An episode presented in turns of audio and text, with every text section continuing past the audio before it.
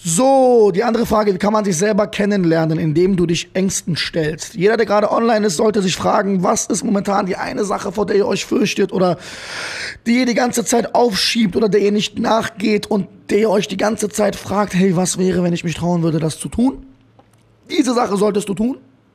Dann solltest du durch die Angst, die du dir stellst, oder die Angst, der du dich dann stellst, wirst du ein Heilgefühl kriegen, was du so lange nicht mehr hattest. Dieses Heilgefühl und Validierungs- und Bestätigungsgefühl könnte dich in ein Momentum bringen. Das heißt, dass du weiterhin Gas geben möchtest. Je länger man aber in seiner Comfortzone gefangen ist, desto lauter wird auch die Stimme im Kopf. Deswegen würde ich niemandem empfehlen, stehen bleiben zu wollen. Das ergibt keinen Sinn. Das heißt, wenn du dich selbst näher kennenlernen, besser kennenlernen willst und wissen willst, was du kannst und was nicht, wag dich mehr an Dinge, vor denen du dich bisher fürchtest, die zu tun. Keine lebensgefährlichen Sachen natürlich. Ich glaube, ihr wisst alle, was ich meine.